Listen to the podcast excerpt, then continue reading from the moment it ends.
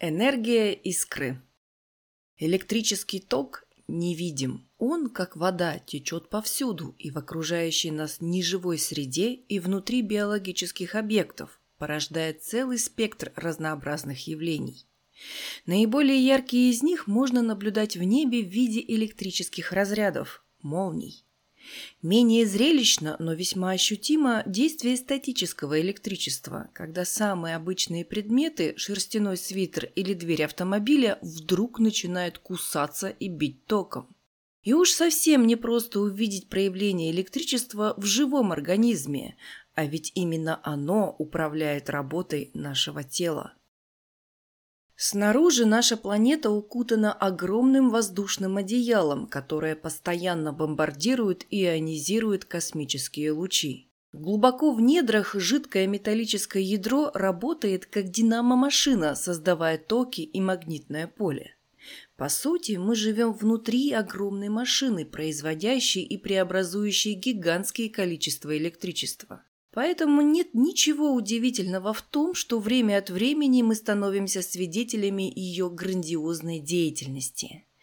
Первым в ряду естественных электрических явлений следует назвать молнию.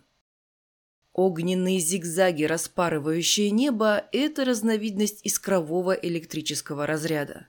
Он возникает в грозовом облаке, когда между частями самого облака или между облаком и Землей появляется большая разность потенциалов.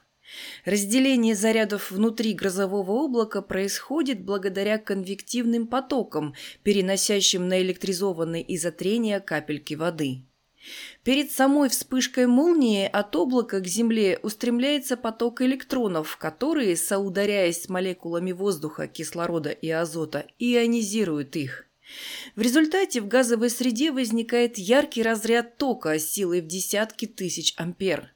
Быстро нагреваясь, атмосферный газ расширяется, порождая ударную звуковую волну, и мы слышим гром.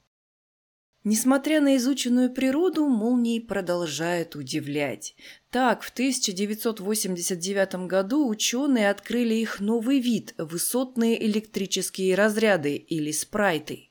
Они образуются в ионосфере и бьют сверху вниз по направлению к грозовым облакам на расстояние 40-50 километров, но исчезают, не достигая их. Еще более странные молнии наблюдали ученые из Тайваньского национального университета имени Чена Куна во время нескольких гроз над Южно-Китайским морем в 2002 году. Разряды атмосферного электричества били не вниз, а вверх от грозовых облаков в верхние слои атмосферы. Разветвленные молнии имели гигантские размеры. Светящиеся зигзаги длиной 80 километров уходили ввысь на 95 километров. Разряды продолжались менее секунды и сопровождались низкочастотным радиоизлучением. Чтобы их увидеть, ученые использовали специальные фотокамеры, чувствительные к очень слабым световым вспышкам. «Шаром покати!» О шаровой молнии можно рассказать немало удивительных историй, но это не приблизит нас к постижению ее природы. Одни считают ее клубком горячей плазмы, другие – сферическим газовым разрядом, возникающим при ударе обычной молнии. Свойства шаровой молнии удивительные. Во-первых, она появляется в штормовую погоду, в грозу и часто сопровождается линейной молнией. Обычно шар размером от нескольких сантиметров до метра движется горизонтально, с писком, треском и шумом, любит заглядывать в помещение, протискиваться в любое отверстие. Он живет секунды или несколько минут, не выделяя заметного тепла, но может с грохотом взорваться, оплавив предметы. Движение молнии непредсказуемо. Она с легкостью опрокидывает трактор, взрывается от соприкосновения с автомобилем, позволяет переехать себя мотоциклу, пробив в шлеме мотоциклиста крошечную дырочку и выйдя через его грудь. Известен случай, когда в 1761 году проникшая в церковь Венской академической коллегии молния, съев по золоту с карниза алтарной колонны, отложила ее на серебряной крапильнице. Почему шаровая молния двигается горизонтально, а не поднимается вверх? Каким образом обходит препятствия и откуда в ней столько энергии? Эти вопросы еще ждут своего разрешения. Ученые пока только пытаются создать теорию шаровой молнии и воспроизвести в лаборатории рождение разноцветных электрических шаров с загадочными свойствами. Загадка для Фалеса Наблюдая за работой своей дочери, древнегреческий философ Фалес из Милета заинтересовался необычным феноменом. Девочка пыталась очистить янтарное веретено от ниточек, но те снова липли, как будто их что-то тянуло к камню. Тогда, во времена Фалеса, это явление так и осталось загадкой. Теперь мы знаем о существовании заряженных частиц, которые переходят с одного предмета на другой. Наименьшим отрицательным зарядом обладает электрон, а точно таким же по величине, но положительным – протон. Когда янтарь натирают шерстяной тканью, происходит обмен электронами, и два первоначально нейтральных предмета оказываются заряженными. Законы нашего мира таковы, что разноименные заряды притягиваются, поэтому мелкие ниточки и липнут к янтарю. Накопление неподвижных зарядов приводит к возникновению статического электричества. Все мы с ним хорошо знакомы и сами накапливаем заряд, когда ходим по паркету, причесываемся, надеваем синтетическую одежду. Эти проявления, можно сказать, превращают нас в небольшие заряженные конденсаторы, готовые к разряду. Конечно, искры от человека не такие мощные, как молнии. Мы ощущаем лишь легкие уколы, когда касаемся друг друга или снимаем куртку. Мощности такого заряда не хватит для того, чтобы предметы светились, как огни святого Эльма, но ее достаточно, чтобы испортить микросхему. Так, в сухом помещении, застеленном линолеумом или ковролином, между телом человека и окружающими предметами разность потенциалов может достигать 20 тысяч вольт, а это уже небезопасно для электронной техники, которой мы пользуемся. Вот почему нужно сбрасывать статическое электричество, заземляясь перед тем, как взять в руки плеер или сотовый телефон.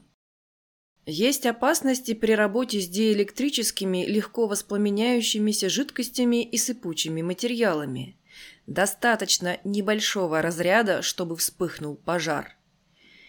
Электризуются и самолеты. Это происходит в полете и при торможении на взлетной полосе. Поэтому после остановки к ним не сразу приставляют металлические трапы, а сначала разряжают лайнеры, опуская на землю металлический трос, иначе могут пострадать и люди, и техника. Как зажечь лампочку от кошки? При правильном использовании статическое электричество может приносить немало пользы. Положительно действует на организм так называемый статический душ, а органы дыхания лечат с помощью специальных электроаэрозолей. Чтобы очистить воздух от пыли, сажи, кислотных и щелочных паров, прибегают к электростатическим фильтрам. Рыба будет коптиться быстрее, если ее поместить в специальную электрокамеру, где конвейер с продуктом заряжен положительно, а электроды – отрицательно. Работа ксероксов и лазерных принтеров также основана на действии статического электричества. Положительные заряды образуют на барабане изображение оригинала и притягивают частицы краски, создавая картинку. Затем порошок переносится на лист заряженной бумаги, где горячие валики укатывают его в бумагу. Знаете ли вы, что даже поглаживая кошку, мы получаем электрический заряд? Правда, чтобы зажечь обычную лампочку, нам придется одновременно гладить несколько миллионов кошек. Было время, когда для освещения использовали обычный дуговой разряд, то есть непрерывно горящую искру. Приспособить ее для освещения впервые попытались русский ученый-самоучка Василий Петров и англичанин Гемфри Дэви в начале XIX века. Но у них ничего не вышло. Для этого нужны были мощный источник тока и система, обеспечивающая непрерывное горение дуги в газе. Начало практическому использованию электрического тока для освещения положил русский инженер Павел Яблочков. В 1876 году он сделал дуговую угольную лампу переменного тока. Через два года ученый осветил Всемирную выставку в Париже, а его изобретение назвали «русским светом». В 1879 году американский изобретатель Томас Эдисон предложил неплохую конструкцию лампы накаливания вакуумного типа с угольной нитью. Позже появились лампы, работающие благодаря нагреву вольфрамовой спирали, помещенной в стеклянный баллон, заполненный инертным газом. Электрические разряды сегодня используются не только для освещения. С их помощью химики ускоряют реакции, физики накачивают лазеры, инженеры и техники сваривают и режут металлические изделия, а медики ионизируют воздух тихим коронным разрядом. От чего сокращается лапка? Как неудивительны электрические явления, присущие неорганической материи, они не идут ни в какое сравнение с теми, которые связаны с деятельностью нервной системы и жизненными процессами, писал Майкл Фарадей. В конце XVIII века итальянский ученый Луиджи Гальвани, проводя опыты с задними лапками лягушки, подвешенными на медных крючках, обнаружил, что они сокращались, когда касались чугунной решетки на балконе. Ученый истолковал этот опыт как свидетельство существования в мышце животного электричества – при соединении мышцы с нервом с помощью металлического проводника это электричество действует на нерв и тем самым сокращает лапку лягушки. Не эти ли опыты подвигли юную Мэри Шелли написать жутковатый роман «Франкенштейн», в котором ученый оживляет мертвеца разрядом электричества? Одно из самых поразительных свойств живых существ – способность накапливать заряд – так, с его помощью некоторые рыбы, угри, сомы и скаты охотятся, оглушая и обездвиживая свою добычу. Органы, которые расположены по обеим сторонам головы электрического ската, способны генерировать напряжение величиной до 200 вольт. Акулы используют электричество иначе. Под кожей их головы прячется много маленьких электрочувствительных органов, так называемых ампул лоренциний. Благодаря им хищницы находят свою жертву по малым электрическим полям, которые создают ее мышцы. Величина таких полей в воде всего 5 микровольт, но этого оказывается достаточно, чтобы акула могла найти притаившуюся рыбку. Кроме того, электрические явления неразрывно связаны с жизнедеятельностью клеток и влияют на физиологические процессы в организме. Так, по электропроводности живых тканей можно судить об их жизнеспособности. Эту особенность сегодня используют медики. Различные электрические реакции сопровождают всю нашу деятельность, будто сокращение мышц, работа головного мозга или сердца. Изучая электрическую активность мозга, ученые проводят диагностику нервных и психических расстройств. Электрокардиограммы выявляют болезни сердечно-сосудистой системы. Хорошо проводит постоянный ток кровь, лимфа, мышцы, а ногти и волосы не проводят вовсе. Хуже пропускают ток нервы, сухожилия, жировые ткани и кости. В конце XIX века было открыто благотворное влияние электрического тока и на вегетативные функции растений, что неоднократно пытались использовать для повышения урожайности сельскохозяйственных культур. В этом направлении работало много ученых, было получено немало патентов. Так, в России в Институте физиологии растений Российской академии наук показали, что при пропускании тока через стебель линейный рост побегов может увеличиваться на 30%, а на интенсивности фотосинтеза сказывается разность электрических потенциалов между Землей и атмосферой. Но практического применения эти работы так и не нашли. Влияние электричества на всевозможные процессы связано в первую очередь с тем, что его элементарные порции, электроны, с одной стороны крайне легки и подвижны, а с другой именно они соединяют атомы в молекулы и цементируют твердые предметы. Благодаря электрическим силам существует вода, ездят трамваи, а в голове рождаются мысли. Без этого феномена не светило бы солнце – и не зародилась бы жизнь. Гроза в цифрах. Грозы гремят во всех уголках планеты, кроме приполярных областей. Полторы тысячи гроз в среднем бушует на Земле в каждый момент времени, а за год их число доходит до 15 миллионов. 50 разрядов молний происходит на планете ежесекундно. 500 мегаджоулей – средняя энергия одной молнии. 25 тысяч мегаватт – мощность грозовой деятельности на Земле. Это вдвое больше, чем мощность крупнейшей в мире ГЭС «Три ущелья» на реке Янзы в Китае. Тысяча чайников воды могла бы вскипятить средняя молния. Небольшой семье этой электроэнергии хватило бы на месяц, но ударная волна, гром, бесполезно тратит ее на нагрев окружающей среды. 25% молний бьет из облаков в землю, остальные – между облаками. Боги активнее воюют между собой, чем с людьми. 100 миллионов вольт напряжение при разряде сильной молнии. Это втрое больше лабораторного рекорда, однако мало, чтобы пробить воздух до Земли. Как зарождаются молнии, неясно.